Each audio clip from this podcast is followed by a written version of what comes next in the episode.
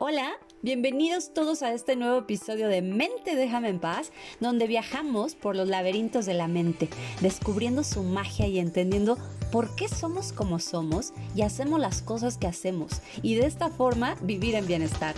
Te recuerdo que este podcast es solo para aquellos que quieren convertirse en la mejor versión de sí mismos. Yo soy Ale Corso, quédate conmigo. Hola, mi gente linda, me da mucho gusto saludarlos y compartir con ustedes un nuevo episodio de Mente Déjame en Paz. Y en esta ocasión vamos a hablar de un tema bien delicado. Todos los temas de salud mental y de salud emocional son muy delicados, pero este en especial pues es un tema que nos incumbe a todos como sociedad y sobre todo nos preocupa como padres porque es algo que se empieza a manifestar en nuestros hijos en la adolescencia. Entonces es como eh, hay que estar muy pendientes de estos focos rojos porque pues como papás sí es algo que nos puede matar de preocupación. Y estoy hablando de la anorexia. Hablar de anorexia puede ser tan largo, tan corto como cada quien lo quiera. Hay quienes no le dan mucha importancia y piensan que una persona que padece este tipo de trastorno es simplemente por un tema de vanidad o de frivolidad o de vacío cerebral. Otros piensan que la industria de la moda es la responsable de este problema que además va en aumento o las redes sociales. Otros se preguntan ¿Cómo alguien puede no sentir placer por la comida? Por Dios, pues solo estando locos. En fin, las opiniones son como las nubes, infinitas y todas diferentes. Lo cierto es que un trastorno alimentario es una enfermedad tan seria como la enfermedad cardíaca y por lo tanto las personas con este padecimiento merecen ser tratadas con el mismo respeto que cualquier persona. Y recalco esto porque a pesar de que el acceso a la información está en todas partes, aún existen personas que hacen juicios muy severos al respecto. En fin, quiero empezar por hacer una diferencia entre la anorexia y el trastorno por evitación a la ingesta de alimentos. Son muy distintas y fácil de confundirse porque en ambos casos o se come muy poquito o nada. Entonces empiezo por decir que la anorexia es un trastorno de alimentación que irónicamente no tiene nada que ver con la comida, sino con un gran dolor emocional. Y las personas que lo padecen se enfrentan con este dolor y esta percepción distorsionada de su peso todos los días. Por lo tanto, están en una lucha constante que los lleva a restringirse severamente de comer o bien se ayudan con laxantes o diuréticos o enemas o hacen ejercicio excesivo y de esta forma intentan controlar su peso. Quédense con la palabra controlar y ahorita vamos a platicar de eso y se confunde con el trastorno por evitación de ingesta de alimentos, pero la diferencia es que la persona que padece de trastorno por evitación no sufre ningún tipo de angustia por subir de peso ni por la forma de su cuerpo. Sin embargo, evita la comida y puede ser por sensibilidad en sus sentidos. Entonces, evitan alimentos con ciertas texturas o les disgusta muchísimo el olor o el sabor o el color de la comida y no comen pero no es anorexia nerviosa.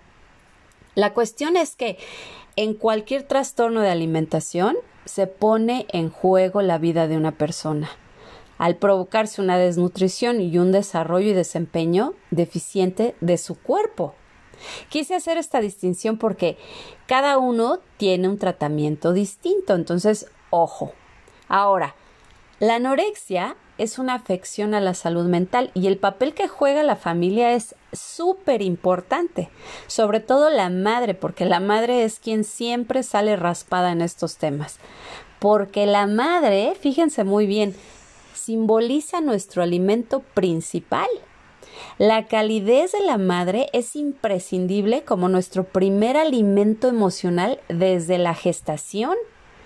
Se ha identificado que personas que padecen de anorexia o tienen una madre sobreprotectora que controla su vida o sienten que controla su vida, por lo tanto, un alimento primordial tóxico.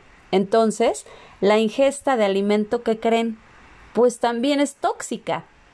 O ambos padres que son muy rígidos y aunque se han hecho distintos estudios valorando combinaciones con el padre y la madre, es la madre quien tiene mayor influencia, no solo por ser el alimento primario, sino por preocupaciones de peso y de figura, olvidando pues que somos el modelo a seguir de nuestros hijos, o madres que critican el peso y la apariencia de sus hijos que desencadena este tipo de conductas.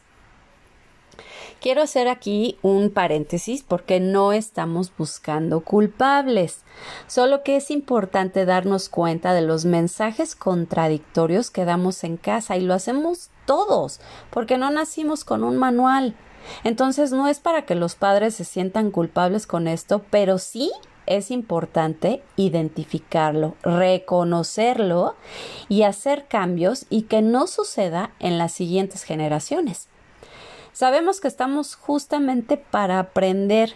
Si tú, mamá, tienes un hijo o una hija con un problema de alimentación, solo piensa que por alguna razón a los dos les tocó tenerse el uno al otro. Todos estamos en un camino de aprendizaje y todos somos maestros de alguien y es una cadenita sin fin. Ahora, Existen más situaciones como algún tipo de abuso que también puede llevar a una persona a tener un trastorno de alimentación. Ok, entonces, veamos con un pincelazo y a grandes rasgos porque el tema da para mucho qué sucede en el cerebro de una persona con anorexia. Porque como ya sabemos, porque lo vimos en el episodio anterior, nuestro cerebro está programado para sobrevivir. Entonces, comer es un instinto de supervivencia. Nuestros cuerpos instintivamente respiran. Todo lo que hace nuestro cuerpo de forma inconsciente está programado para sobrevivir. Entonces, si es así, ¿cómo puede una persona dejar de comer a veces hasta el punto de la muerte? Y cuando los investigadores mencionan factores como la genética o el medio ambiente o la salud emocional o familias disfuncionales, aún así, todo tiene que ver con nuestro hermoso y arrugadito cerebro. Bien, pues el cerebro de una persona que sufre de anorexia tiene diferencias muy sutiles, pero que les causan impactos fuertísimos en su vida. Y una de estas diferencias es que tienen una respuesta de recompensa diferente. Esto es, no se sienten merecedores. Es más, clínicamente tienen dificultades para experimentar placer, no solo en comer, sino en todos los placeres de la vida. Es ahí cuando muchos de los padres dicen es que le damos todo lo mejor que podemos, hacemos todo lo posible y necesario para que sea feliz, pero parece inútil. También reaccionan diferente a la retroalimentación. Fíjate, el doctor Walter Kai dijo las personas con anorexia nerviosa tienden a percibir sus acciones como incorrectas o defectuosas y son muy sensibles a las críticas. Tienden a tener una baja reactividad de recompensa, pero una alta sensibilidad al castigo, tanto en el estado enfermo como en el recuperado. Entonces, los investigadores mencionan que es por eso que es difícil motivarlos a que entren a un tratamiento, porque no no saben, no pueden distinguir entre una crítica negativa y una constructiva. También se ha demostrado que sus caminos de serotonina resultan alterados. Recordemos que la serotonina es un neurotransmisor que se produce en el cerebro y en su gran mayoría en los intestinos. Por lo tanto, lo que comemos y por supuesto lo que pensamos es súper importante. La serotonina transmite mensajes entre las, células. Entonces, si tus niveles de serotonina están bajos, pues esto te va a llevar a sentimientos de tristeza o de sentirte desganado o preocupado o pánico o ansiedad y todo esto que a nadie le gusta porque merma nuestra calidad de vida. Ahora, solo piensa que si existe una pérdida de peso excesivo, también hay probabilidad de que exista una pérdida de masa cerebral y eso pues no está nada padre. Entonces, vamos a entender un poco, hablando de heridas. Una herida es causada por una emoción. Esta no es necesariamente consciente, sin embargo existe. ¿Y qué es una emoción? Pues una reacción fisiológica. Bueno, pues las personas que padecen de anorexia tienen una herida bien profunda y normalmente reprimida. Fíjate bien, cuando somos pequeñitos, somos controlados por los adultos, porque se supone que todo lo que ellos hacen es para nuestro mayor bien. Sin embargo, hay entornos donde no es así, y los niños resultan ser una herramienta para la autorrecompensa del adulto, consciente o inconscientemente. Entonces, lo que empieza por un rasguño comienza a abrirse, convirtiéndose en una herida. Y esta normalmente es de no sentirse suficiente. Es por eso que las personas con, anorexia tienen la percepción distorsionada de que no importa cuánto se esfuercen en pertenecer, en ser apreciados, amados, aprobados, porque nunca es suficiente. ¿Y por qué no es suficiente? Pues vamos a volver a la esencia.